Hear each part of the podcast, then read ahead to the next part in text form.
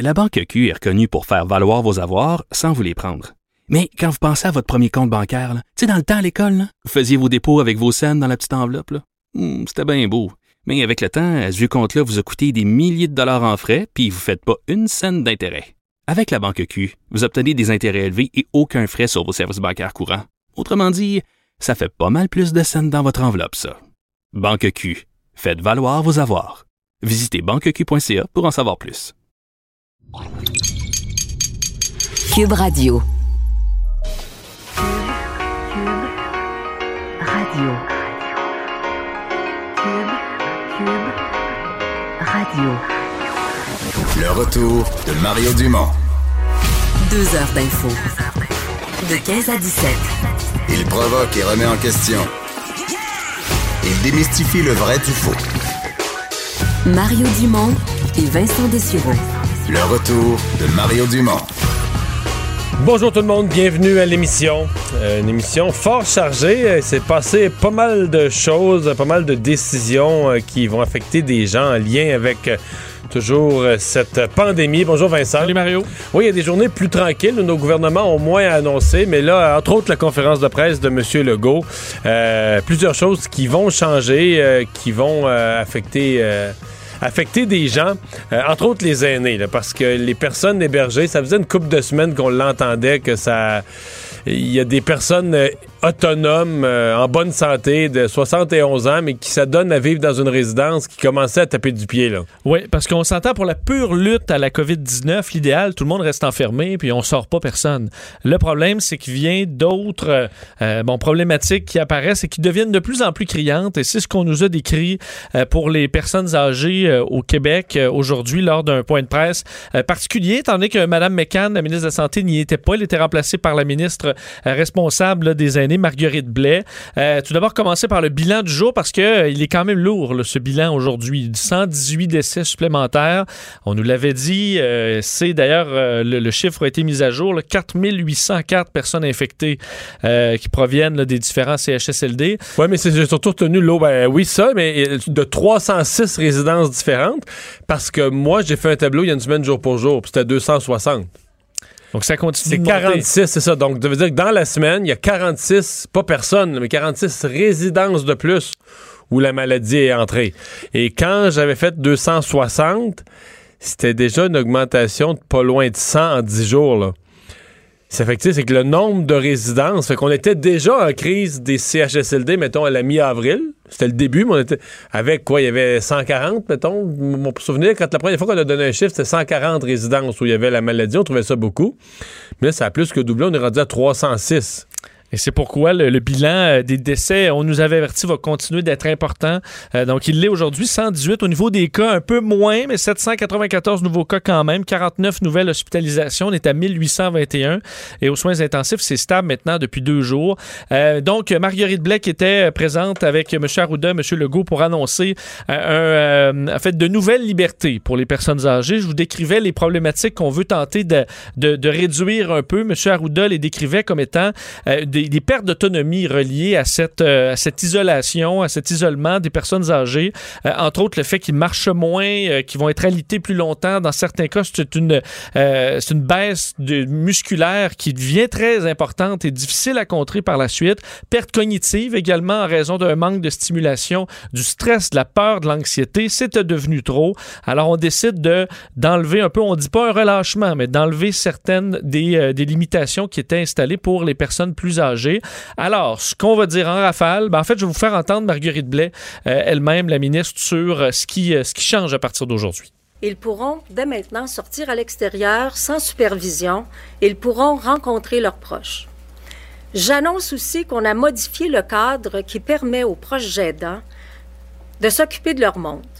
À partir du 11 mai, un proche aidant significatif va pouvoir s'occuper de la personne qui lui est chère, sauf excep- exception, Alors, un changement important parce qu'on avait, on s'est ouvert la porte aux proches aidants, mais ça devait être accepté par l'établissement. Ouais. On l'avait ouvert, mais c'est devenu entre-ouvert dans la pratique parce que on avait beaucoup, beaucoup de cas où c'était pas, ça fonctionnait pas, les établissements euh, euh, coopéraient pas ou reportaient le moment où la personne pourrait venir, mais dans les faits, là, ça, ça donnait rien. Ça se faisait très peu, on voyait beaucoup de frustration. Alors là, on inverse en quelque sorte le fardeau de la preuve, c'est-à-dire que les, euh, évidemment, on dit là, euh, proche aidant significatif, et Mme Blais le dit, c'est pas quelqu'un qui vient rendre visite une fois de temps en temps, c'est des gens qui viennent régulièrement voir leurs proches pour les nourrir, les coiffer, leur amener tout simplement de la chaleur humaine, mais on veut des gens qui sont réguliers. Et si l'établissement ne veut pas recevoir cette personne-là, ben, c'est à l'établissement maintenant de justifier l'exclusion euh, d'une personne, d'un proche aidant, qui devra quand même respecter un protocole, qui devra suivre les consignes euh, du, personnel malgré tout. Alors, c'est un changement quand même important pour ça. Un autre changement important, c'est relié à une des facettes les plus tragiques euh, de cette histoire aux yeux de Marguerite Blais. On peut l'écouter. Une des conséquences les plus tristes de la pandémie, c'est les personnes qui partent sans voir leur famille une dernière fois. Et les proches qui ne peuvent pas faire leurs adieux à un être cher en fin de vie. Pour des raisons humanitaires et de dignité, on a décidé de lever l'interdiction de visite dans les soins palliatifs des milieux de vie. Bon, alors évidemment, euh, c'est une période, c'est extrêmement difficile. On a vu des histoires tragiques là, de gens euh, ayant été incapables de voir leurs proches avant leur décès. Alors ça, euh, on va on va changer la, façon de faire. Euh, Monsieur Arruda qui a ajouté le fait que pour ces relâchements dans les résidences, comme pour pouvoir aller faire une promenade, il expliquait aussi que dans les commerces essentiels, par exemple, à partir du 11 mai, on aura des la plupart des endroits, des heures spécifiques pour que les personnes âgées puissent y accéder euh, en toute sécurité, mais ça, ce, sera dans des résidences qui n'ont pas de cas. Donc, les 306 là, euh, qui ont des cas euh, seront exclus de ce, cet allègement, disons, et tout le monde qui sort devra respecter les consignes, évidemment, du 2 mètres. Lorsqu'on sort et qu'on rentre, hygiène des mains, alors on lave les mains, couvrir le visage également dans les lieux publics, ce sera donc demandé par les établissements ça peut varier selon les régions. C'est pour tout le monde, mais ça pourrait euh, changer évidemment à tout moment selon, euh, selon l'épidémiologie. Mais en fait, c'est que c'est comme si euh, on s'attendait à ce qu'il y ait une, sortie de confinement bon, pour les aînés autonomes. Mais le gouvernement a traité du même coup là, cette conférence de presse qu'on n'avait pas vraiment vu venir tous les enjeux. En fait, les trois grands enjeux qui touchaient les aînés. Là. Ça, là, le fait que les gens étaient enfermés, les proches aidants et euh, les, accompagnateurs de fin de vie, euh, les soins palliatifs. Donc, on a vraiment, euh, avec Marguerite Blais aujourd'hui, essayé de, ramasser dans une conférence de presse trois gros enjeux qui traînaient quand même dans le décor depuis, depuis une couple de semaines. Mais dans les trois cas, la solution malheureusement passe par une certaine prise de risque, un risque qu'on qu va considérer gérable. Mais je comprends leurs hésitations. Autant dans les trois cas, je, je pense qu'on était rendu là, puis même dans certains cas, je pense que c'était une urgence. Mais pour les gens, je suis convaincu qu'il y a des directeurs d'établissements qui se disent Ouais, mais là, on a déjà de la misère. Parce que là, il y a 1600 résidences où il n'y a aucun cas. Puis... Qu'est-ce qu'on veut? Euh... Et le petit narrateur pour les proches aidants, c'est qu'on sait que là, il y a des moments de tension entre des proches qui veulent rentrer, d'autres qui veulent pas. Mais là, c'est qu'on dit on ouvre pour les proches aidants significatifs. Mais là, c'est encore, c'est une ligne qui n'est pas la même pour tout le monde. Là. Toi, si tu vas voir ta, ton proche euh, une fois par mois, c'est pas assez. Une fois par semaine, est-ce que c'est assez?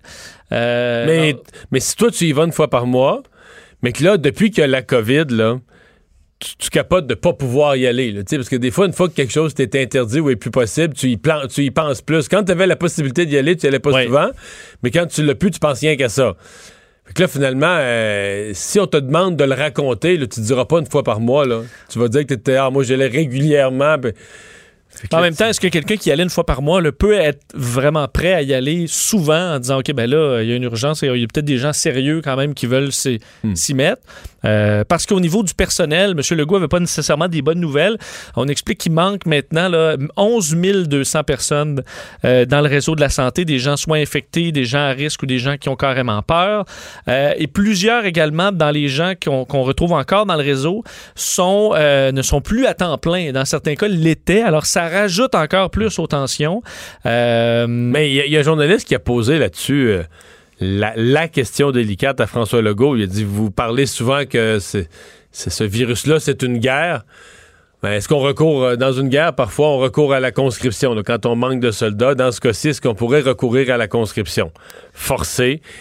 Et les lois le permettent. là. Les lois sur la santé publique le permettent. Forcer des employés de la santé euh, à rentrer travailler. là. Ceux qui sont pas malades, ceux qui, par exemple, ceux qui ont peur de la maladie ou qui l'ont eu puis qui reviennent pas, mais que leur période est passée, ou des gens qui ont carrément quitté parce qu'ils ont peur mais qui n'ont pas de conditions médicales particulières. Ils sont pas asthmatiques, ils n'ont rien de particulier, mais ils ont peur. semblait pas très à l'aise avec cette idée-là. Je, je pense que ce serait un suicide politique. là, au Québec, connaissant l'univers syndical puis la, la mentalité générale, je pense que ce serait un suicide politique. Mais en fait, c'est quand même une question, euh, c'est quand même une question délicate, mais une question qui se pose là. C'est est-ce que tu pourrais forcer des gens ou est-ce que tu pourrais euh, euh, punir des gens qui y vont pas, dire ben garde, on peut pas t'obliger, mais genre à chaque semaine tu perds un an d'ancienneté ou des punis. Mais là, t'imagines, on se lance, on, embarque dans quelque chose. là. Chaque semaine tu te présentes pas, puis t'es en, t'es en santé, puis tu te présentes pas, puis tu laisses ton, tu laisses tomber tes patients là, tu perds un an d'ancienneté. Parce qu'on semble vouloir aller de l'autre côté, c'est-à-dire encourager avec des primes. On devrait annoncer peut-être même De dès nouvelles, demain ouais, de nou- nouvelles primes. C'est ça. euh, pour essayer d'encourager les gens à se, à se présenter. Est-ce que ça va fonctionner? Euh, également, peut-être dans les, euh, la, la- la- les bonnes nouvelles euh, aujourd'hui, M. Legault était content du, de la réouverture des commerces, en, évidemment, partout à travers le Québec, à l'exception de la communauté métropolitaine de Montréal. Il dit que ça s'est bien passé, l'ouverture, que les entreprises ont bien fait ça, euh, ont travaillé fort pour avoir des, euh, des façons de faire, des procédures qui allaient respecter euh, la distanciation physique entre les clients. Alors, il était content de ça. Euh, au niveau de la, des écoles, quand même un sujet très sensible, M. Legault a dit qu'on voulait, voulait des gens en mode solution, pas en mode chercher des problèmes. Euh, parce qu'il y a présentement plusieurs problématiques là, touchant la, la rouverture prochaine des écoles. Alors, euh, soit des gens qui sont en mode solution, c'est les mots qu'a utilisé le, le premier ministre. Mais à la défense euh, de- du personnel de la santé, je voyais en Espagne, le, le nombre de cas a diminué beaucoup et tout ça. Mais dans le nombre de nouveaux cas en Espagne, là, ils sont rendus que 70% viennent du domaine de la santé. là. Ce sont du personnel. C'est du personnel. D'un bout à l'autre du spectre, que ce soit du personnel euh, aidant jusqu'aux médecins, euh, tu sais. Mais euh, le nombre, plus de la moitié des cas, les, on n'est plus à l'époque où il y en avait des milliers par jour. Le nombre total de cas par jour a diminué beaucoup. Mais ce qui reste de cas, Parce qu'il semble quand même, M. Legault, amener le, le point que plusieurs personnes dans le milieu de la santé ont été infectées, ont- sont guéries, mais ne reviennent pas dans le réseau. Et on a, on a hâte que ces gens-là viennent euh, prêter main forte au réseau parce qu'ils sont euh, guéris et probablement même, peut-être, on verra, mais protégés. Alors, c'est les gens que tu veux voir dans le système, mais ça veut les inciter à se, à se présenter. Euh, ce qui aide sûrement pas, c'est cette incertitude quant au fait qu'ils sont protégés. Là. Je pense que ça, si médicalement on avait une réponse béton, là, que quelqu'un qui est comme la rougeole, Mhm. quelqu'un, qui l'a déjà eu euh, vraiment protégé. Mais là, on a toutes ces rumeurs. C'est sûr que c'est des exceptions. Puis quand tu parles à des médecins, ils disent oui, mais dans certains cas, c'est des gens qui ont comme fait une rechute, probablement qui n'étaient pas complètement guéris. Il y a comme une zone grise. C'est, une poignée, là, c'est quelques-uns par pays ici et là, sur, le, sur le nombre total stati- statistiquement faible, mais ça a quand même donné lieu à plusieurs articles de journaux se questionnant à savoir est-ce que est-ce qu'on pourrait le revoir une deuxième fois. Là? Ouais. Mais si tu es protégé, déjà tu te protèges avec les équipements, et en plus, tu es peut-être complètement immunisé. Ça fait quand même des, Ça peu beaucoup de protection. raison. effectivement. Mais je suppose que bon, on verra des images et assurément beaucoup de euh, personnes âgées dans les CHSLD qui ont bien hâte de pouvoir sortir à l'extérieur, se promener. On dit également euh, des activités, par exemple, peuvent être faites à l'extérieur ou à l'intérieur, tant qu'on respecte le 2 mètres. Alors, on, euh, on espère que pour plusieurs, ce sera un grand soulagement de pouvoir voir des proches parce qu'on dit également, vous pouvez aller voir vos proches là, à l'extérieur, à bonne distance, mais vous pourrez aller voir les gens dans les CHSLD pour leur parler. D'ailleurs, ça tombe bien qu'on soit le printemps et que l'été s'en vienne. On n'est pas en période d'hiver. Alors, ça permettra à certains d'aller euh, voir leurs proches finalement. Dans la zone chaude, il y a Montréal, mais il y a aussi Laval où on aura un nouveau lieu pour accueillir des, euh, des malades de la COVID. Oui, ça frappe quand même à la, conver- la conversion d'endroits qu'on connaît, qu'on utilise pour des spectacles ou euh, du sport et qu'on convertit pour euh, accueillir des patients de la COVID. Euh, nos collègues du journal euh, ont appris que la place Belle euh, à Laval va être mise à contribution dans la lutte à la COVID-19, va accueillir accueillir des patients positifs pour désengorger la Cité de la Santé de Laval. Euh, le site qui va être confiné dans les locaux des glaces communautaires, donc de, l'endroit. Euh, des usagers de résidence pour personnes âgées qui sont atteints du coronavirus euh, vont également être reçus à la place Belle. On n'a pas voulu commenter du côté du 6 de Laval sur cette, ce- cette nouvelle façon de faire au nouvel endroit. On ne connaît pas le nombre de lits non plus, mais ce n'est pas la première fois qu'on utilise un aréna. L'aréna Jacques Lemaire dans l'arrondissement La Salle à Montréal a été transformé avec la Croix-Rouge pour recevoir des patients.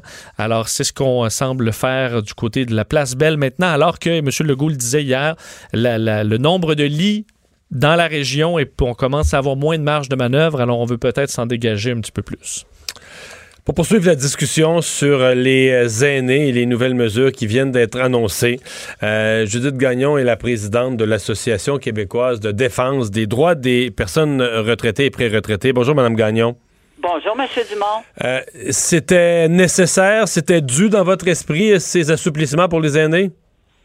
C'était plus que nécessaire, Monsieur Dumont. Ça prenait ça. Parce que euh, les règles étaient très strictes. On comprend qu'il faut assurer la sécurité des aînés, mais dans beaucoup de RPA, les gens sont quand même assez autonomes, puis ils se sentaient coincés. Ils étaient pris tellement dans les règles qu'ils étaient isolés. Ils ne faisaient plus rien du jour au lendemain. Puis l'isolement euh, arrivant, ben les gens, ils déprimaient. Et écoutez, ils sont pas en prison, là. Puis ils payent quand même des bons montants pour être là. Ouais. Et, et les Alors, résidences personnes autonomes, il y en a quand même qui avaient, on va dire, avant le confinement de la mi-mars, il y en a qui avaient une vie très active, là, du sport, euh, de- de- du ski de fond à l'époque, n'importe quoi. Et des gens quand même de, de 70, 72 ans qui habitent en résidence personnes autonomes parce qu'ils ont voulu ça comme choix de, comme choix de résidence, là, mais euh, qui, euh, qui sont encore très actifs. Ben, énormément actifs, puis les gens veulent ça pour socialiser. Souvent, ils vont dans une résidence pour aînés parce que beaucoup d'activités, puis ils veulent se sentir encore, M. Dumont, vivant. Alors là, on a tout arrêté. Est-ce que c'est. Ils se sentaient morts? Il y a même des gens qui qui voulaient plus continuer comme ça, qui se sentaient seuls, qui étaient pas bien, ils comprenaient peut-être, mais les règles étaient tellement strictes qu'ils étaient qui rapetissaient dans leur être. Ça n'a pas de bon sens. Euh, le, les, les règles, le, le paquet de nouvelles règles, pour vous, est-ce que ça va être gérable? Parce que c'est comme un peu là, dans, dans le déconfinement, à chaque fois qu'il y a une annonce qui est faite, dans l'heure qui suit, tout ce qu'on entend, c'est des questions, des questions, des questions. Qu'est-ce qui va arriver pour un tel, un tel? Est-ce que vous, vous avez l'impression que ça va être clair, que ça va être gérable par chacun des, euh, chacun des centres à l'échelle locale? Ben, il va falloir qu'il y ait des directives claires, M. Dumont. Pas juste des directives papier, qu'on leur explique, qu'on l'explique aux dirigeants de RPA, puis qu'on l'explique aussi aux résidents. Parce que faut que les gens comprennent à quelque part, comprennent les mêmes choses, puis qu'on leur donne tout un plan, un plan de match de mise en œuvre. Parce qu'avec les anciennes mesures, il y a quand même des résidences qui étaient plus souples que d'autres. Là, avec les nouvelles règles, il faudrait pas que ça soit qu'on parle euh, sortes de langues, là, puis qu'on se comprenne plus, puis que finalement, ça tourne à rien. Là. Il faut vraiment que la mise en œuvre soit claire, que les résidences soient accompagnées dans ça, que les résidents comprennent aussi, puis que tout le monde se sente responsable de quelque chose, parce que autrement, là, ça l'améliorera pas la situation. Quand vous dites tout le monde se sente responsable de quelque chose, il faudra que les aînés soient extrêmement disciplinés aussi parce que on a Oui. quand même vu que quand la maladie entre euh, à l'intérieur d'un établissement, c'est un c'est un calvaire qu'on vit là. C'est c'est très très très compliqué ensuite euh, euh, de d'éviter que ça se propage. Donc euh, on veut laisser ces nouvelles libertés, mais en même temps, on veut pas que la maladie entre dans des, des résidences où vivent les aînés. Vous avez carrément raison. C'est pour ça que je dis ça en deux temps. Il faut que les propriétaires de résidences et les résidents deviennent conscients de quelque chose, M. Dumont. On vit en collectivité. Puis quand on vit en collectivité, notre situation a un impact sur les autres. Alors à ce moment-là, si les règles sont claires, puis que les gens se parlent, puis que ça soit bien, c'est bien organisé, puis tout le monde devienne un peu responsable de sa part, ça va aller mieux. Sinon, c'est sinon, mais écoutez, Monsieur Dumont, la pandémie, là, on n'est pas proche de finir ça, là. Non. Euh, non, non. Les autres mesures, on a parlé de la, par exemple pour euh, les, euh, les, accompagnements en fin de vie, ou encore là, on avait donné, on avait déjà donné des directives avant, mais c'était vraiment dans les dernières 24-48 heures de la vie d'une personne. Là, on assouplit au niveau des soins palliatifs pour permettre que des personnes en fin de vie soient accompagnées, ne meurent pas seules. vous êtes favorable à ça? Beaucoup.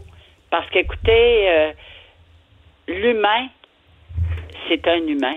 Faut pas qu'il soit. Tu sais, toute personne humaine a droit à un accompagnement au bout de sa vie. Parce que, imaginez, la, moi, je me mettais à la place des aînés qui, étaient tout seuls à la fin. Imaginez l'angoisse de mourir seul. C'est déjà dur de mourir parce qu'on ne sait pas qu'est-ce qui va nous arriver. C'est une règle humanitaire. Et puis ça, moi, nous autres, on trouve que c'est extrêmement important parce qu'au-delà de tous les contrôles, au-delà de toutes les règles, on reste des personnes humaines. Puis ça, je trouve que c'est très important. Très, très contente de ça. Ben, on vous entend bien. Votre message est clair. Euh, Madame Gagnon, merci. C'est moi qui Au revoir, Judith Gagnon, la présidente de l'AQDR, l'Association québécoise de défense des droits des personnes retraitées. Vincent, euh, dans les autres nouvelles, il y a M. Trudeau, lui, qui était davantage sur le terrain de l'agriculture. Euh, bon, euh, différentes mesures sur l'agriculture, mais aussi sur la transformation, parce qu'on devient nerveux avec ce qui se passe au Canada et aux États-Unis dans la transformation alimentaire, entre autres dans les usines de viande. Oui, dans les abattoirs, il y a une problématique. On en a vu au Québec et même dans l'Ouest canadien. On en a vu aux États-Unis qui mettent même, selon ben, certains, entre autres aux États-Unis, là, la, chaîne est brisée là, par moment pour évidemment pouvoir d'un animal à, euh, de, la, viande en épicerie. Euh, ça pose problème, euh, évidemment, pour l'industrie agroalimentaire. C'est tout un défi certaines pandémie. Coupes, certaines coupes de viande que Costco limite aux États-Unis. limite, je pense pas ici qu'ils l'ont fait encore. Ce que j'ai vu, c'était aux États-Unis. Mais limite la quantité que tu as le droit d'acheter. alors, Justin Trudeau allait dans ce sens aujourd'hui avec un investissement dans le domaine agroalimentaire. Tout d'abord, 252 millions de dollars, dont 77 s'en vont aux transformateurs, justement pour sécuriser davantage leurs usines, euh, donc pour protéger les travailleurs, acheter de l'équipement, euh, développer des protocoles plus sécuritaires, adapter des usines, donc pour que on puisse rester ouvert, on puisse diviser les gens, que ce soit l'installation de plexiglas ou autre, donc pour que les usines de transformation puissent rouler. Euh, également, investissement de 125 millions de dollars, toujours dans le 252, création de Agri-Relance. Alors, on va avec cette nouvelle entité à aider des entreprises agroalimentaires à s'adapter aux différents marchés, euh, également faire face à ce qui euh, se passe présentement. Donc entre autres pour les animaux, bœuf et porc qui restent plus longtemps là, sur euh, les, les, fermes parce que il y, y, a des délais donc pour, euh, sans, sans, pour, pour, les traiter. Ça coûte plus cher. Euh, pour les producteurs laitiers, il y a des problématiques, entre autres au niveau des liquidités, semble-t-il, et du crédit. Alors, on va débloquer euh, du crédit, de ligne de crédit de 200 millions de dollars. Alors, augmentation qui était demandée parce par qu'on mange, on, on, mange autant là, à la maison qu'au euh, restaurant. Certains diront même peut-être qu'ils mangent plus, mais on mange pas la même affaire. Là. Il y a quel exemple les frites. Euh, les pommes de terre, euh, le fait qu'on mange plus de frites au restaurant, puis on imagine la restauration rapide qui mm. est un acteur là-dedans. mais on s'en livre moins aussi parce que ça c'est pas ce qui reste nécessairement le mieux. Euh, dans le meilleur état, là. Ouais, ouais. Que, tu fais livrer, tu fais livrer des frites, t'en manges moins qu'au restaurant, effectivement. Ouais. Puis on s'en fait. Mettons, nous, on s'en fait chez nous, mais c'est quand même, c'est une grosse, tu sais, sortir la friteuse, ça, c'est une grosse opération, là. Effectivement. Alors qu'au restaurant, c'est simple. Un petit peu de frites, là, c'est bon. petit demi, ouais, ça, ça, a toujours sa place. Euh, justement, alors, l'excédent alimentaire qu'on voit euh, chez les producteurs laitiers, on a parlé de cas. Ben, eux, c'est le euh, fromage. Important. Juste le fromage à pizza, on pense pas à ça, là. C'est juste ça, c'est une quantité de lait euh, impressionnante. C'est vrai, parce que... après ça, les gros cafés des restaurants, puis tout ça, c'est bien du lait. Il semble que dans la volaille aussi, on a des surplus. Alors, ce que le gouvernement va faire, c'est euh, système d'achat d'excédents alimentaires. Alors, euh, un budget là, de 50 millions de dollars qui va permettre de racheter, ce qui fait que les, bon, un producteur va avoir un client garanti. S'il n'y a pas de client régulier, il pourra vendre au gouvernement qui va s'occuper de distribuer ce surplus-là à des organismes qui en ont bien besoin. Alors, ça permet de conserver ces chaînes encore là euh, d'alimentation qui fonctionnent et euh, les questionner sur les travailleurs étrangers qui inquiètent beaucoup l'industrie, évidemment, parce qu'on ne les retrouvera peut-être pas tous cet été. Justin Trudeau qui disait présentement, on a 90 de, de la main-d'œuvre qu'on aurait normalement à ce temps de l'année. Alors, c'est pas si mal. L'inquiétude, c'est au niveau de la récolte, évidemment. Quand j'ai entendu, ouais, quand j'ai entendu le 90 surpris, hein? ben oui. Parce qu'il me semble que ce qu'on entend sur le terrain, les gens ont l'air à dire qu'il manque plus de monde que ça, l'air plus inquiets que ça, mais bon. C'est du moins c'est le chiffre que le premier ministre a avancé, disant qu'on s'inquiétait davantage pour la période des récoltes, mais qu'on aura euh, des semaines pour travailler là-dessus, hein, ce, ce que M. Legault, euh, M. Trudeau répète souvent. Alors en espérant trouver des solutions d'ici la période des récoltes. Il y a un service de garde d'urgence, un service de garde offert au personnel euh, euh, des, services essentiels euh, qui a dû fermer. Ça s'est passé assez vite là, hier, en fin de journée, hier soir. Effectivement, et qui amène quand même beaucoup d'inquiétude euh, du côté de Mascouche, alors que le- le- les- des enfants et des membres du personnel de la garderie de l'école la menaient, ont contracté le virus. Et le, bon, les éducateurs et professeurs qui devaient rentrer au travail ce matin pour préparer le retour en classe prévu le 19 mai ont été avisés par courriel de ne pas rentrer en raison de cette éclosion. Une inscription confirmant la fermeture du service de gaz est affichée sur la porte jusqu'au 18 mai. Alors, on va faire une quarantaine. Euh, la décision qui a été prise donc hier soir, lorsqu'on a appris qu'il allait avoir des, euh, qu'il y avait eu des cas.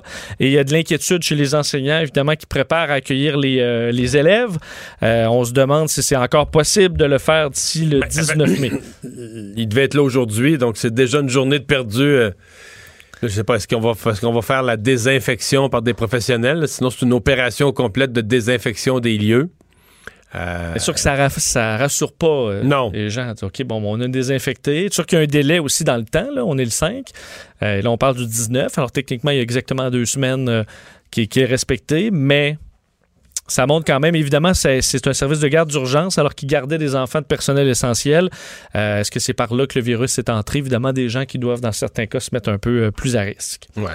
Euh, décès d'une jeune travailleuse sociale à Drummondville. Oui, triste histoire, hein, décès de cette travailleuse euh, sociale qui est décédée euh, donc euh, hier, elle qui avait reçu un diagnostic positif à la COVID-19. Elle a été hospitalisée dimanche à Montréal. Elle était aux prises, semble-t-il, avec des difficultés importantes au niveau de la respiration. Elle s'appelle Laurence Ménard, 33 ans, jeune mère monoparentale d'un garçon de 3 ans qui travaillait auprès des personnes âgées, entre autres dans, en CHSLD à Drummondville, où il y avait des cas de coronavirus. Alors, elle a côtoyé des gens euh, qui étaient euh, porteurs du virus. Elle avait été testée négative le 22 avril dernier. Par contre, une fois hospitalisée, son test s'est avéré euh, positif. La, positif. La, di- la direction de la santé publique n'a pas confirmé, par contre, si c'est bel et bien la COVID-19 qui est la cause Ouais, de sa là, mort. Mais on parle de difficultés de, respiratoires. ouais, une femme de 33 ans euh, qui était correcte, là, qui faisait son travail, qui était pas malade, attrape la COVID puis meurt en étouffant au niveau respiratoire. ça devrait se confirmer. Ouais, euh, pas effectivement, mal il y a ça. enquête épidémiologique là, complète pour faire la lumière sur ce, ce décès. Il y a du soutien psychologique également qui est offert à ses collègues de travail. Drôle qu'on parle d'un cas d'une jeune de 30 parce que ça doit faire au moins deux, trois semaines que sur les réseaux sociaux, j'avais pas vu euh, que c'était juste une grippe. Là. Pour vrai, moi, je le vois encore tous les jours. Ah oui? Oui. Ah, Le calcul qui date du début mars, là, où c'est marqué 36 000 morts de la COVID, euh, mais là, on est rendu à 250 000 Il y a des gens qui le publient encore. Oui. Mais moi, non, je l'ai vu aujourd'hui. C'est drôle, ça faisait au moins deux, trois semaines que je l'ai pas vu. Là, que c'est juste une grippe et tout ça. Puis tu dis, mais là. Est-ce que, tu te demandes, est-ce que ces gens-là font de l'humour ou, ou est-ce qu'ils sont, est-ce qu'ils sont pris dans leur vieille déclaration du passé, puis là, tu tu peux pas reculer parce que tu perds la face? Parce que euh, on voit entre autres euh, aujourd'hui des statistiques en Angleterre là, dans les maisons de retraite parce qu'ils ont à peu près le même, euh, même scénario ici, similaire à ce qu'on voit ici. Et l'augmentation des décès euh, dans les résidences pour personnes âgées, c'est par rapport à l'an dernier, 300% euh, d'augmentation. Et dans les hôpitaux, 75% plus de décès. Alors que Mais le Royaume-Uni, dans les résidences pour aînés, ça ressemble un peu à ce qu'on vit. Là. Ça commence à. 6 000 décès en euh, trois semaines euh, qui a été confirmé. Puis évidemment, là-bas, on calculait seulement les décès dans les hôpitaux, euh, ce qui a mené à des critiques envers le gouvernement qu'on minimisait la pandémie. On a revisé, si on revise ce calcul ont rajouté présentement. 4000 décès d'un coup. Là. Oui, et là, on en rajoute à coups de milliers en raison de ces révisions dans les maisons pour personnes retraitées. Ouais. Il y a aussi cette thèse qui circule, que, puisqu'on est dans les folies, là, de, que tous les médecins du monde là, Oui. sont payés parce que la maladie n'existe pas. Là. Il n'existe pas une telle chose que la COVID, mais les médecins sont payés pour faire des déclarations. euh, puis pour en Mais faire les le médecins ont des familles aussi, Mario. euh. donc, ils sont vraiment payés cher pour euh, que laisser leurs parents mourir. Non, non, non, mais pour. non, pas pour laisser mourir, ils sont payés aussi pour faire une déclaration, là, pour signer. Comme quoi, c'est une déclaration. Ah, OK, OK. Comment t'es payé à la déclaration, là. COVID, là. Mettons 10 par Ouais. COVID. là. Mais ce qui est fort, c'est que pas un médecin, euh, tu sais, sur Terre, pas un médecin, mettons, qui. Tu sais, comme à la commission Charbonneau, là, C'est quoi cette niaiserie-là? qui sort pour dénoncer, là. Ils sont tous. euh, tous les médecins du monde sont complices, ils ont baissé la tête, ils ont dit oui, on embarque là-dedans, là, nous, on va déclarer une bizarre. Juste dans ma gang d'amis proches, on n'est pas capable de garder un secret. euh, Ouais, c'est ça. Même en, en tous autres. D'ailleurs, Et- euh, parlant de complot, là, Parlant de les- complot, oui, c'est c'est ça, c'est même pas drôle, hein. Non, et euh, combien ça coûtera si ça devient euh, quelque chose de régulier, combien ça va coûter aux compagnies de télécom et à quel point euh, des gens euh, qui croient que la 5G là, est à l'origine de la, de la COVID-19 et que c'est pour contrôler la puce. Donc les gens mettent le feu au tour cellulaire. Effectivement, là, c'est la quatrième en quatre jours. Mais qu'est-ce qu'ils veulent, ces gens-là? veulent que le cellulaire s'arrête au 4 C'est-à-dire qu'il n'évolue plus, là. Plus. Ouais. 4G, c'était correct. 5.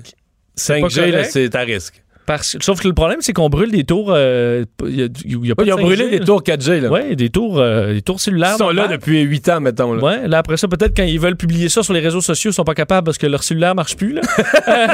Euh, et les compagnies qui risquent de refiler la facture, on va payer collectivement. euh, Plus cher pour nos cellulaires parce, qu'il y a des innocents qui brûlent les tours cellulaires. on parle de dommages, dans, dans certains cas au-dessus du million. Là, Là, on parle de dommages euh, dans, dans le courant de, de la nuit. Là, une tour appartenant à la compagnie Rogers ce matin à Laval. Des dommages de plusieurs centaines de milliers de dollars.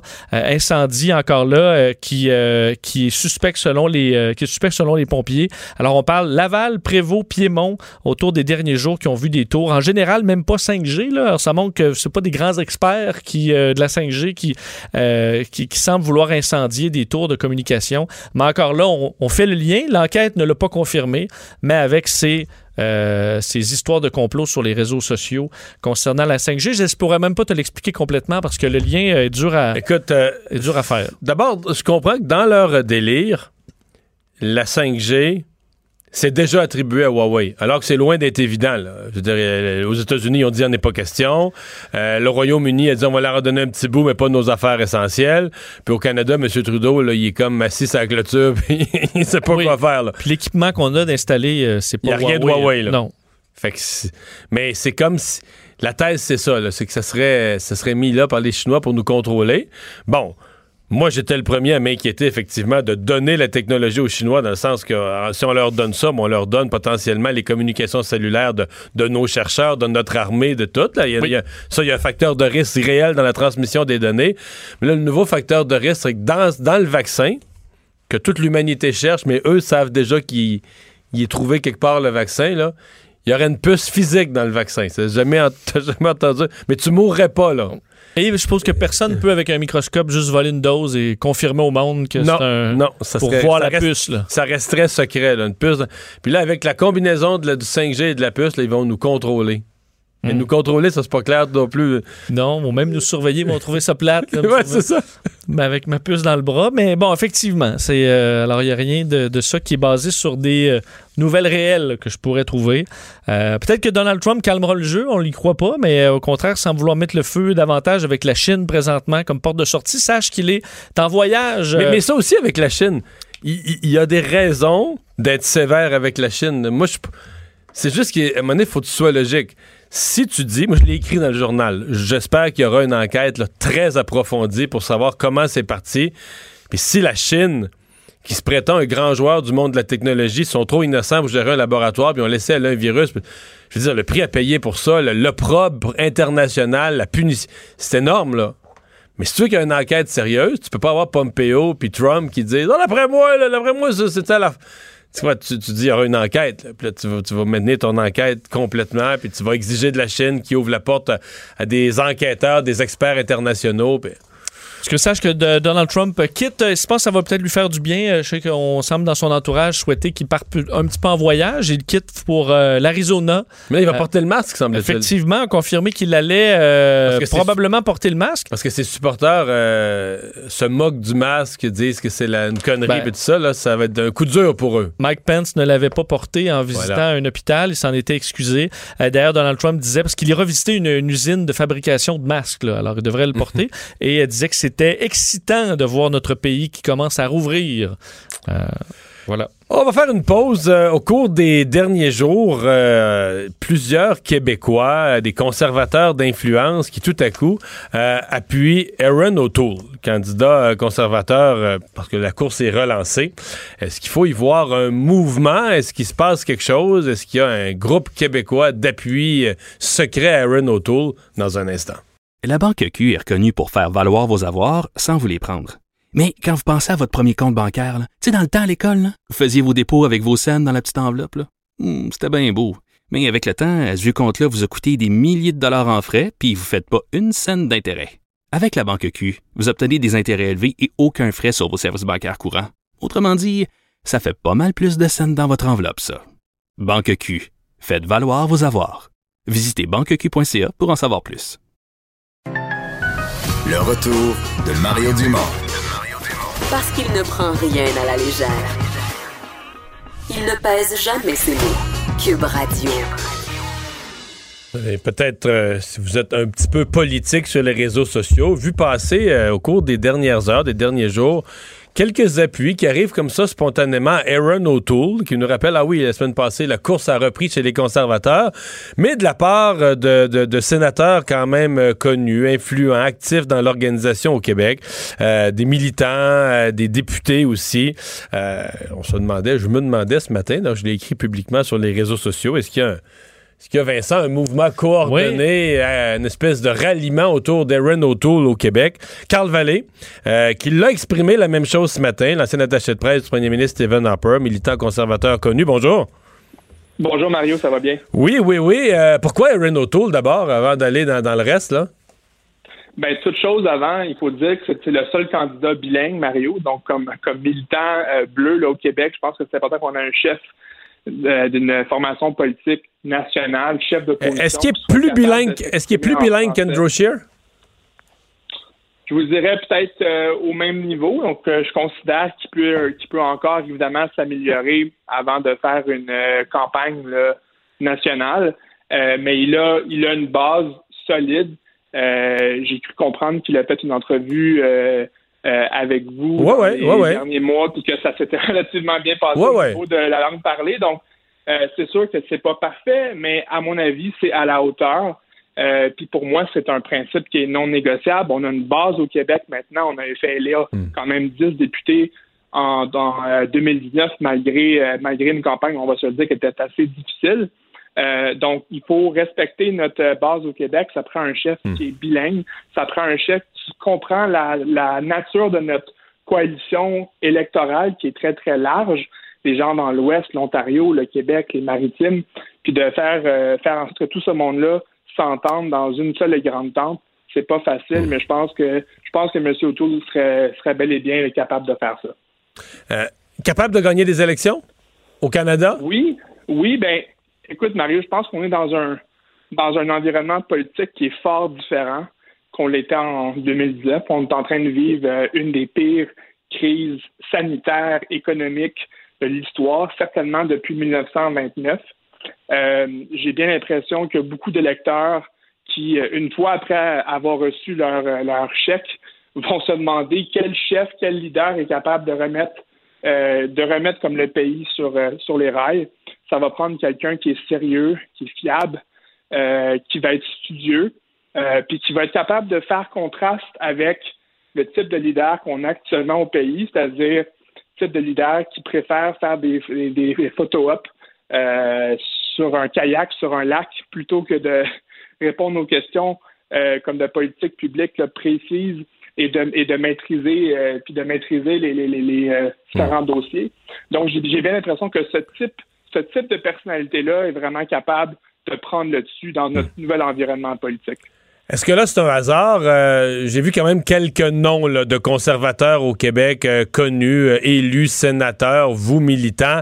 Est-ce qu'il y a une espèce de. Est-ce qu'il y a des gens qui se sont parlé? Est-ce qu'il y a une espèce de volonté de créer, je dis pas un run de marée, mais une petite vaguette d'appui ou une espèce de mouvement québécois derrière Erin O'Toole? J'ai vu le tweet que tu as envoyé ce matin, Mario. Je dois te dire que ma propre réflexion, elle était très, très individuelle c'est certain que je n'ignore pas ce qui se passe ailleurs, mais ça, c'était vraiment ma propre réflexion. Euh, puis je pense que la somme de ces euh, réflexions individuelles-là vont peut-être créer un mouvement à la fin. Euh, mais pour moi, ça devenait évident mmh. que c'était le candidat qui était désigné. C'est clairement une course à deux entre lui et M. McKay. Mais parlons-en, euh, parlons-en de l'autre, M. McKay. Il n'est pas, il est pas bilingue, il n'est pas expérimenté. C'est un ancien ministre. Euh, euh, c'est lui qui a fait la fusion avec Stephen Harper du, du, Parti conservateur et de l'Alliance pour créer le nouveau Parti conservateur. Il, y a de ça belle lurette, donc il y a de l'expérience. Il a énormément d'expérience. J'ai un grand respect pour l'homme. Il a joué un rôle fondamental pour fusionner les deux partis. Tu l'as dit tantôt, c'était hyper important.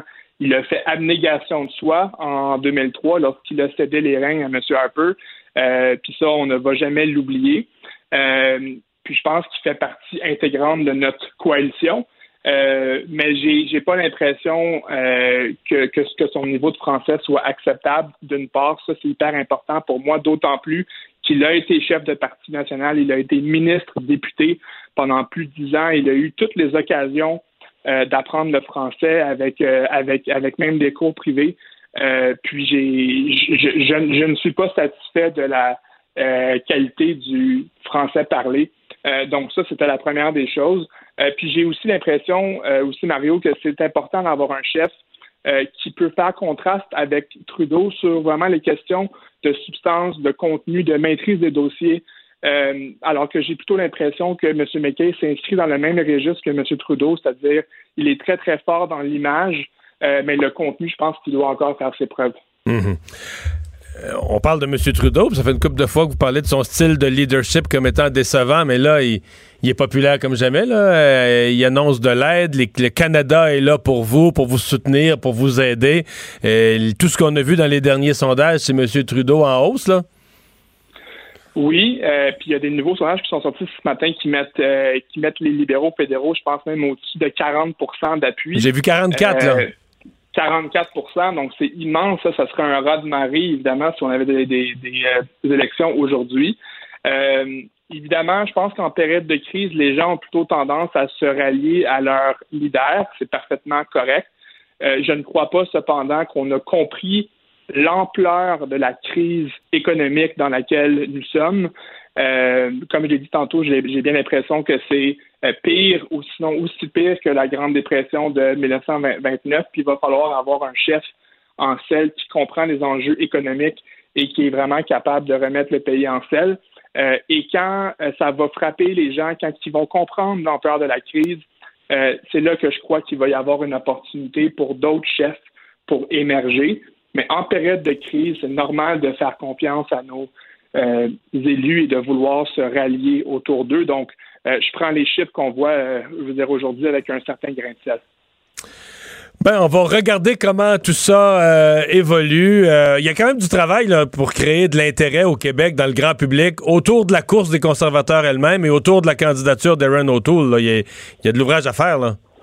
Ben, le défi, Mario se pose dans toutes les différentes formations politiques qui vivent une course à la chefferie en ce moment, que ce soit le Parti libéral du Québec, le Parti québécois, le Parti conservateur. C'est vrai. C'est très difficile, c'est très difficile de pouvoir percer et de pouvoir en parler, mais la course se poursuit néanmoins. Il faut aussi savoir que les différents candidats parlent à la base. Ils ne s'adressent pas nécessairement au grand public. On veut parler aux centaines de milliers de membres conservateurs qui vont voter à la fin. Mais le grand défi, une fois, une fois le chef élu, ça sera effectivement euh, de créer de l'engouement. Euh, puis ça, je pense que ça va se faire de par notre nouveau, le, nouveau le paysage politique qui va avoir lieu au pays. Carl Vallée, merci. Merci beaucoup. Au revoir. Au revoir. On va aller à la pause, euh, Anaïs. C'est là au retour avec la culture. La Banque Q est reconnue pour faire valoir vos avoirs sans vous les prendre. Mais quand vous pensez à votre premier compte bancaire, tu sais, dans le temps à l'école, vous faisiez vos dépôts avec vos scènes dans la petite enveloppe. Hmm, c'était bien beau.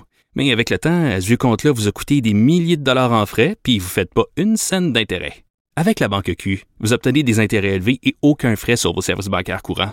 Autrement dit, ça fait pas mal plus de scènes dans votre enveloppe, ça.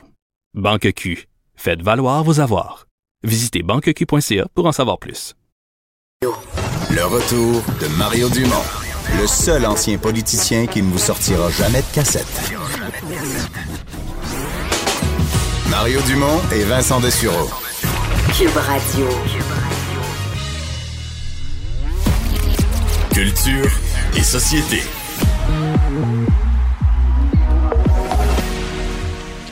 Bonjour Anaïs. Bonjour, mais C'est comme un striptease. là. chaque jour, on en dévoile un petit peu plus sur, sur le, le- le grand spectacle de la fin de semaine, une chance qu'on sort. Ben, il y a des choses que tu savais, Mario, toi, que tu Moi, je sais rien. dit. Ben non, tu n'étais pas au courant du tout que euh, ta douce Marc-Claude Barrette allait animer. Ça, ça, tu as Ah, ça ce matin dans les parler. médias, tu vas me dire. J'en avais entendu parler. Donc, c'est ça, on a appris aujourd'hui, en fait, euh, les artistes qui vont faire partie de ce grand spectacle télévisé. Je vous rappelle qu'on parle de 80 artistes pour une durée de 90 minutes. Donc, il va y avoir évidemment plusieurs euh, duos. J'ai bien hâte d'entendre notamment Céline Dion. Ça a été confirmé hier. Céline qui sera, on s'y attendait avec un titre comme Une chance qu'on ça. On sait que la pièce de Jean-Pierre Ferland était sa chanson avec euh, René Angélil. Donc, elle y sera. Elle l'a confirmé hier sur les médias sociaux. Six présentateurs, donc Marie-Claude Barrette, Mélissa Bédard, Marie-Soleil Dion, Pierre-Luc Funk, Marc Labrèche et Gilda Roy. Et j'aime vraiment, on ratisse large en termes de personnalité. Euh, Kim Thuy, Corias, Ariane Moffat, Guylaine Tremblay passent partout. Donc, on va vraiment, là, il y en aura pour tous les goûts, pour tout le monde. Mais est-ce qu'on sait euh, de quelle façon ça se, ça se place, là? Donc, c'est. euh, Mais je te dirais que je pense que pour ce- cet événement, Mario en sait plus. Non, Ouais, mais qu'est-ce que tu peux dire? les gens sont c'est comme les autres que tu as vus, chacun Oui. chez eux, sauf les animateurs.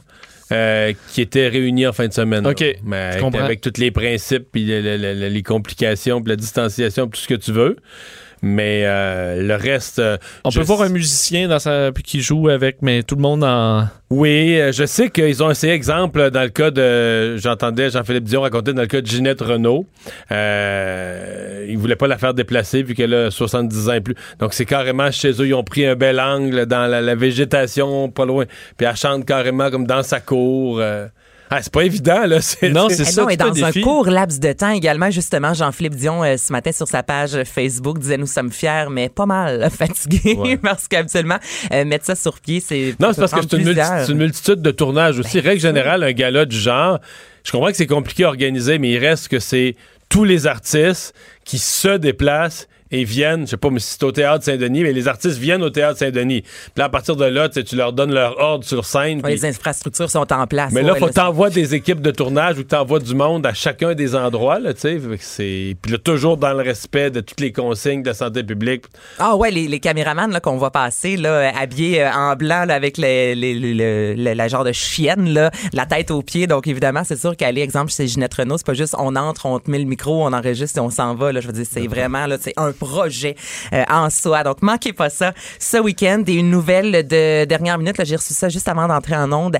La date de sortie est repoussée pour le documentaire Lara. Donc le documentaire devait voir le jour le 30 avril. Alors je vous rappelle qu'on suivait Lara dans sa plus récente tournée mondiale pour ses 50 ans. Et là, évidemment, en raison de la COVID, ben, la tournée a été euh, reportée et le tournage, certains tournages ont également été reportés. Donc ce sera diffusé à l'automne prochain. On n'a pas de date exacte. Ça faisait un bout de temps qu'on l'avait euh, vu, il me semble, dans une émission. Et euh, Chantal Lacroix, on en connaît un peu plus sur son, sa nouvelle émission. Ouais, et je te dirais, Vincent, qu'on va en connaître plus sur la femme derrière, justement, l'animatrice. Il y a quelque temps de ça, soit au mois de février dernier, Chantal Lacroix faisait deux grandes annonces. Tout d'abord, qu'elle se séparait euh, de son conjoint des 20 dernières années.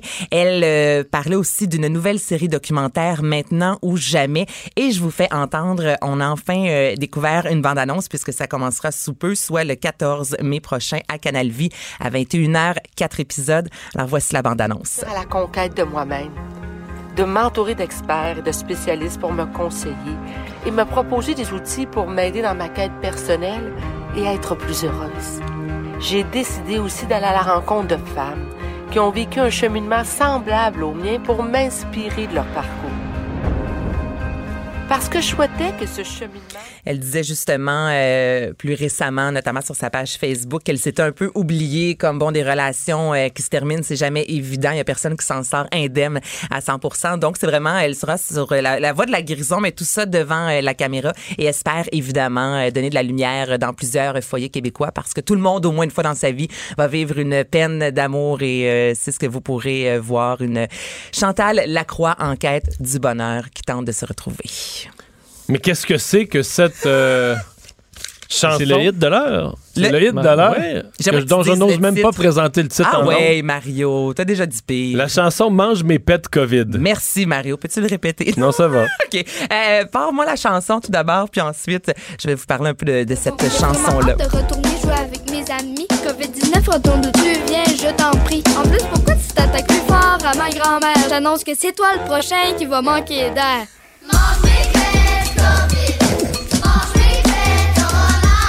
Ça reste dans la tête, cette chanson-là. Voilà, Alex McMahon est un euh, musicien québécois, c'est un réalisateur, il a travaillé avec Alex Nevsky, entre autres, Yann Perrault, et lui, il y a, euh, il y a quelques jours de ça, le 27 avril, il a publié cette chanson, lui, avec ses enfants à la maison, il a décidé de créer Mange mes pets COVID. OK, c'est ses enfants, là. C'est ses enfants qu'on entend raver. Il y a la boîte Parce que Film qui a réalisé plusieurs vidéoclips, notamment pour Ariane Moffat, qui ont euh, fait le, le vidéoclip. Donc, il y a de l'animation, là, tu vois, les C'est un papa qui a des ressources quand même. Oui, oui, ben oui, s'entend c'est parce ça, que là, c'est léché, il y a des vedettes dans le clip. euh, Il y a des vedettes. Ariane Moffat qui euh, chante dans, dans- avec le, sur cette chanson-là. En fait, Marie Soleil Dion, Valérie Roberts. Il y a vraiment plusieurs, comme tu dis, euh, plusieurs artistes qui y sont. Et on a aussi ajouté euh, des euh, mouvements. Donc là, c'est la grosse mode avec TikTok. là, quelques petits mouvements que les gens peuvent se filmer et refaire à la maison. Et là, cette chanson-là, ça vient d'être officialisé aujourd'hui, est mise en vente au profit de la fondation euh, du CHU Sainte-Justine. Donc, c'est la raison pour laquelle je vous en reparle aujourd'hui. Repars-moi ça, c'est si bon. Non, c'est pas possible. Bon, mange mes paix. Ah. Dans la en tête, ça roule là, de ça toute roule, façon, ça euh, Les paroles sont Non. quand même simples. Ben, les paroles Oui. sont simples, mais c'est bien écrit quand même, humoriste. ouais. C'est vraiment bien écrit. On parle de la grand-mère, on parle des étudiants, euh, des, des amis que tu as hâte de voir. On est allé chercher 100 000 visionnements dans un court laps de temps, Mario. Donc, ça a vraiment fonctionné auprès des jeunes. C'est un titre accrocheur. Ben, ça t'a accroché, hein, tout de suite quand t'as vu ça sur la feuille. T'as dit que c'est ça, mange mes pets COVID. Euh, parlant de rire, euh, l'industrie de l'humour qui presse le gouvernement euh, dans son plan de déconfinement. Mhm. Donc, en fait, c'est une lettre qui a été annoncée, euh, qui a été euh, envoyée un peu plus tôt aujourd'hui. C'est l'Association des professionnels de l'industrie de l'humour qui veulent vraiment connaître l'intention du gouvernement quant au déconfinement lié aux arts de la scène. Et là, c'est vrai, on va se rappeler qu'on a annulé pas mal tout ce qui est en lien avec la culture jusqu'au mois d'août. Mais là, les salles en soi, on n'a jamais vraiment interdit la diffusion de spectacles dans les salles. Donc, depuis le début, il y a vraiment Non, mais une quand tu grosse interdis les rassemblements complètement, puis même quand ils vont ramener, mettons, si je regarde en Alberta ou en, en Saskatchewan, ils ramènent les rassemblements, à un moment donné, ils autorisent 10. Là. Ouais. Tu peux te faire un petit party de famille, mais d'après moi, pour un humoriste, une salle de 10, euh, à moins pas que- rentable. ouais. Moi qui paye. À moins qu'il paye cher, Ouais. là, mais- Non, mais t'as tout à fait raison. Puis on Fait en que c'est avait par là, parlé. c'est par là que les salles de spectacle deviennent interdites. Mais je comprends qu'ils interpellent. Mais tu sais, le gouvernement là, essaie de rouvrir l'essentiel, Mm-hmm. les- les chantiers de construction, les écoles, puis tout le monde crie.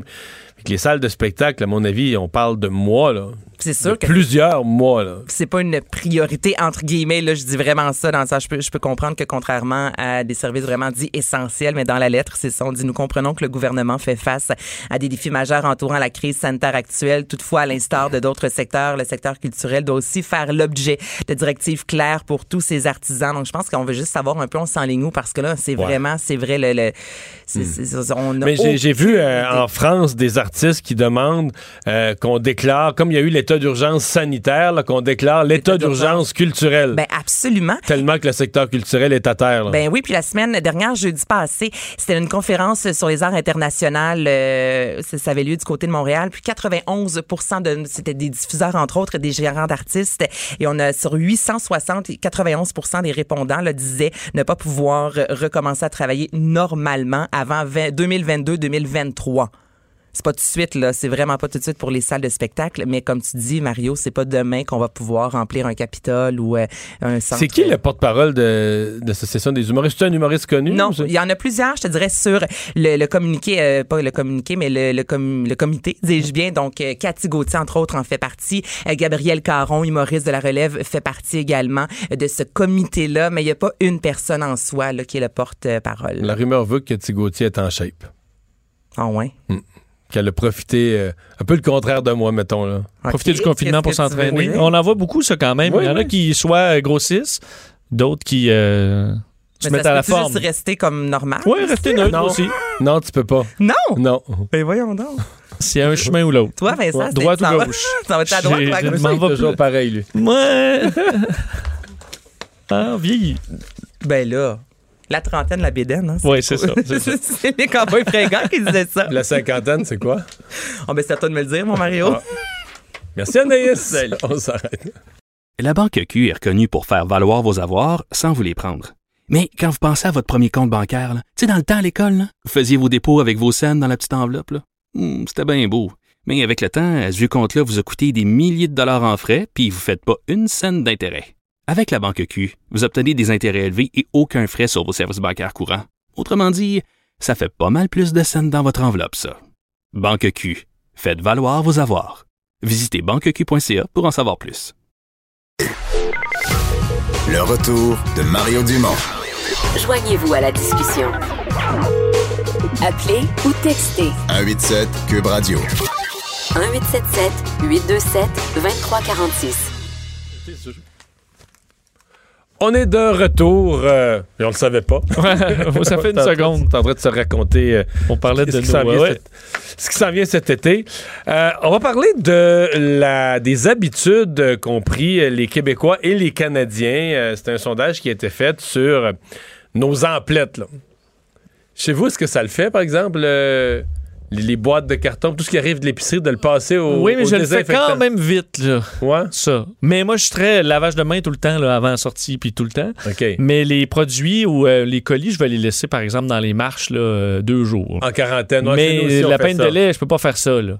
Ouais. Non, mais c'est ça. On passe ça. y le- Mais là, du Lysol, il n'y en a plus. Là. Ils en ont. Ben, Les ça. enfants en ont fabriqué. Là. Puis ils ont mis un rouleau de papier d'essuie-tout. Moi, j'étais sûr que ça ne marcherait pas. Puis c'est quand même surprenant. Avec Leur du vinaigre. propre, euh, du- ben, ouais. Avec la recette sur Internet. Là, du vinaigre, du savon à vaisselle. En tout cas. Euh, on va tout de suite discuter de tout ça avec Sylvain Charlebois, euh, qui est du laboratoire de sciences analytiques en agroalimentaire de l'Université euh, d'Alousie. Bonjour. Bonjour. Bon, euh, donc une étude que vous avez menée sur les, les habitudes qui ont été développées pendant la crise euh, par rapport à l'épicerie, mais pas tant par rapport au contenu de ce qu'on achète, plus à, à la méthode, là. Ouais, ouais, ben des habitudes, hein. euh, ceux qui veulent aller à l'épicerie, ceux qui veulent plus aller à l'épicerie, ceux qui achètent en ligne, euh, ceux qui utilisent euh, les applications pour Ouais, commander mais là, en ligne, euh, en ligne, c'est qu'on s'est fait dire, nous, on, ça nous, on avait le goût, mais on s'est fait dire, laissez ça. Nous, moi, j'ai trois, trois adultes de 20 ans dans la maison, là. On s'est fait dire, laissez ça aux gens âgés, là.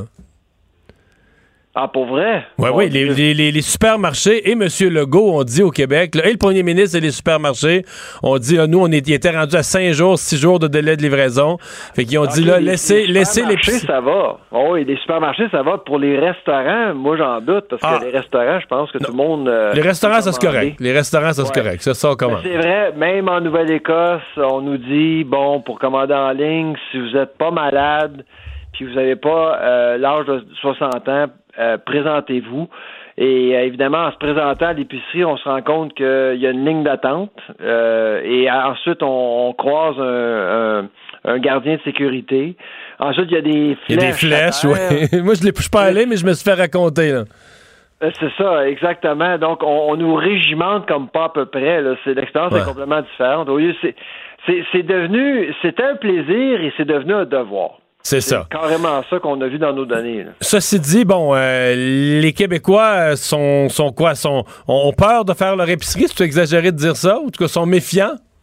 Ben, c'est, c'est bizarre ce qui se passe au Québec. Euh, Peut-être vous pouvez me l'expliquer. Là. C'est que les Québécois, euh, c'est les champions du Lysol. Là. Quand on arrive à la maison, les gens veulent nettoyer leur euh, leur épicerie finalement, là, leur comptoir, les, les paquets. C'est les Québécois qui le font le plus souvent. Euh, 48% des Québécois là, le font. Par contre, pour ce qui est des masques et des gants, c'est les Québécois qui sont les moins fanatiques.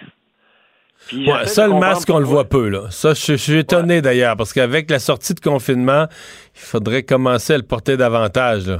Parce que là, là, il commence à avoir des détaillants là, en Ontario qui demandent un masque. C'est obligatoire. là. Il y a Longo's. Euh, TNT à Toronto euh, va prendre la température des gens avant de rentrer dans le magasin. Costco parle de rendre ça obligatoire au Le Québec masque, et ouais, ailleurs. C'est puis là en fait on a demandé aux Canadiens pensez-vous que c'est une bonne idée de, de, de rendre le, le masque obligatoire? 68% des gens croient que oui ce serait une bonne idée à ce stade-ci de la crise Puis au Québec? au Québec, c'est en fait moins que ça, c'est 40% C'est encore le taux le moins élevé. Je ne sais pas, peut-être qu'il y a une gêne au niveau des, euh, de l'équipement de protection en public.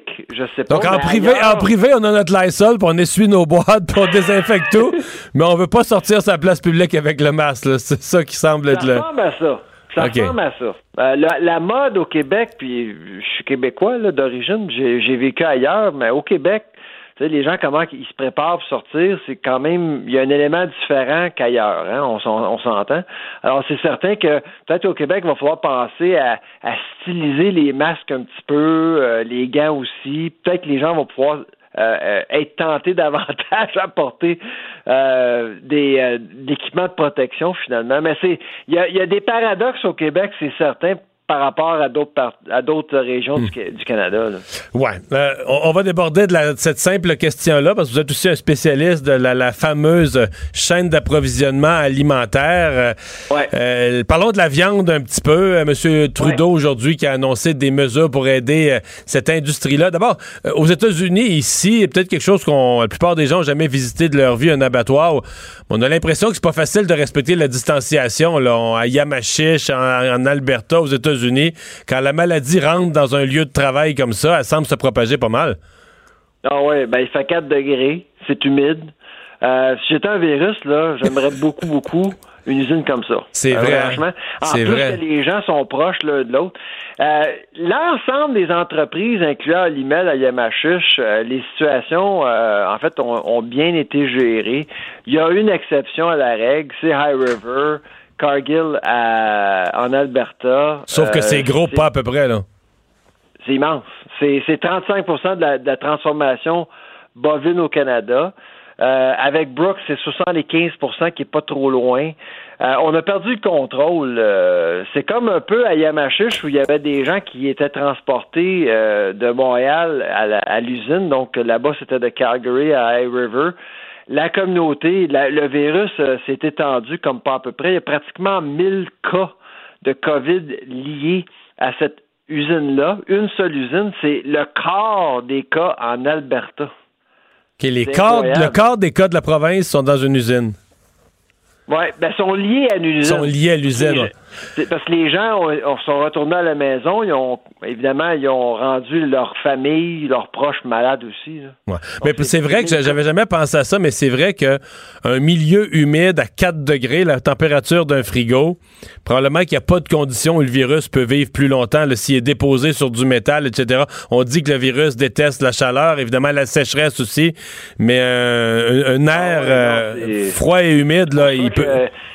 moi, je m'attendais à ce que le virus attaque l'ensemble des, euh, des usines de transformation. Puis jusqu'à maintenant, là, euh, les usines qui ont au-dessus de 30 ans ont été euh, ont été frappées dur là, par la COVID. Fait que je suis pas trop surpris. Mais jusqu'à maintenant, moi, je trouve que les, les entreprises gèrent bien la situation. Vous voulez dire que les usines, l'email au Québec. les usines plus modernes s'en sortent mieux? Ben ouais, il n'y a, y a pas une usine euh, de moins de 30 ans qui a été affectée jusqu'à maintenant. Ça ne veut pas dire que ça n'arrivera pas, mais les usines les plus modernes, là, où vraiment le design intérieur est mieux pensé, mieux réfléchi, ils n'ont pas été affectés par la COVID jusqu'à maintenant. Fait que là, là l'usine euh, de High River de Cargill en Alberta, elle est repartie? Oui, depuis lundi, que j'ai déjà visité d'ailleurs. J'ai visité cette usine-là il y a cinq ans. Brooks, j'ai visité il y a sept ans. J'ai fait partie de, de l'équipe d'enquête euh, du plus gros rappel canadien en 2012 avec Excel Food. usines vraiment qui euh, qui sont pas jeunes. Hein. C'est Brooks a 45 ans et puis euh, High River a 31 ans. Puis euh, j'ai l'impression qu'on a innové ici et là, mais sans vraiment jamais passer au design. Mhm. Donc c'est pour ça qu'aujourd'hui le fédéral offre de l'argent à des entreprises privées justement pour moderniser l'usine. Hmm. Ouais, puis éviter euh, qu'elles qu'elles ne doivent refermer parce que ça, ça a créé de la nervosité pour l'approvisionnement. Euh, Sylvain Charlebois, merci d'avoir été là. Au plaisir. Au revoir. On fait une pause au retour. Emmanuel Latraverse. La Banque Q est reconnue pour faire valoir vos avoirs sans vous les prendre. Mais quand vous pensez à votre premier compte bancaire, tu sais, dans le temps à l'école, vous faisiez vos dépôts avec vos scènes dans la petite enveloppe. Hmm, C'était bien beau. Mais avec le temps, à ce vieux compte-là vous a coûté des milliers de dollars en frais, puis vous ne faites pas une scène d'intérêt.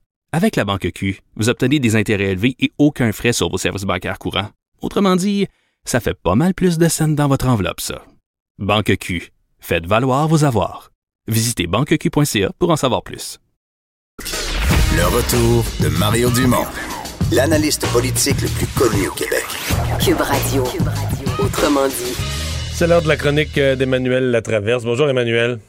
Bonjour. Alors, euh, un peu de liberté euh, retrouvée pour nos aînés qui sont en, en hébergement, incluant ceux qui sont hébergés euh, tout simplement dans, une, un appartement, une résidence pour personnes autonomes. Oui, et aussi une permission qui n'était pas accordée avant aux gens qui, aux aînés qui sont carrément autonomes. Donc, ceux qui sont en résidence vont maintenant pouvoir sortir sans supervision, pourvu qu'ils habitent dans une résidence où il n'y a pas de cas euh, de, COVID, puis à partir, euh, et tout en maintenant la distanciation sociale, il faut le répéter, puis à partir du 11 mai, là, c'est là qu'il va y avoir une une grosse, plus grosse ouverture pour eux. Là, ils auront dorénavant le droit d'aller dans les commerces essentiels. Mais surtout, on va obliger maintenant les résidences à permettre essentiellement aux proches aidants d'aller prêter main forte ou d'aller prendre soin de leurs proches. Parce que ce qu'on a vu, c'est que le 14 avril dernier, on avait donné la permission à ce que les proches aidants puissent prendre soin de leurs proches, mais la réalité, c'est que ça s'est pas matérialisé dans la très, très, très grande majorité des, des centres de soins, alors que maintenant, mais le gouvernement renverse le fardeau de la preuve essentiellement. Il dit que c'est à la résidence de prouver qu'un refus d'accès est légitime. Puis c'est la même chose aussi pour les unités de soins palliatifs. Donc, essayer de mettre fin à cette tragique dans laquelle tant de personnes âgées sont décédées en étant absolument seules au cours des dernières semaines. Là. Ouais.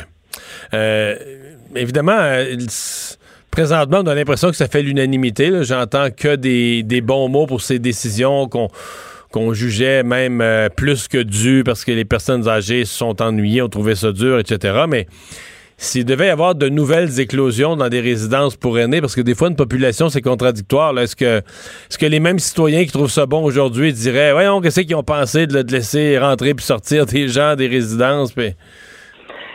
Oui, mais à un moment donné, moi, là où j'ai un, problème avec euh, cette logique-là, c'est que le- la réalité, c'est que les aînés, surtout les aînés autonomes, là, on parle pas de gens euh, qui ont des graves troubles cognitifs, qui sont pas autonomes, qui sont en CHSLD. Là, on parle de gens autonomes ou semi-autonomes. Là.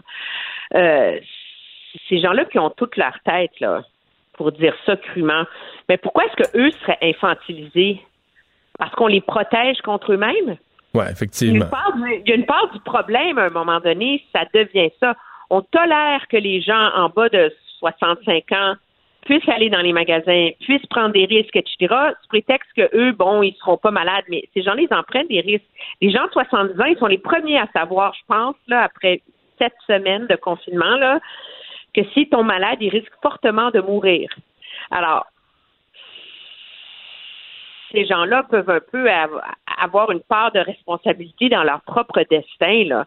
Euh, et le problème de santé mentale chez les personnes âgées est en train de devenir criant. Moi, toutes les personnes âgées qui sont dans mon entourage, là, euh, qui sont, qui sont Cette émission est maintenant disponible en podcast. Rendez-vous dans la section balado de l'application ou du site cube.radio pour une écoute sur mesure en tout temps. Cube Radio, autrement dit. Et maintenant, autrement écouté.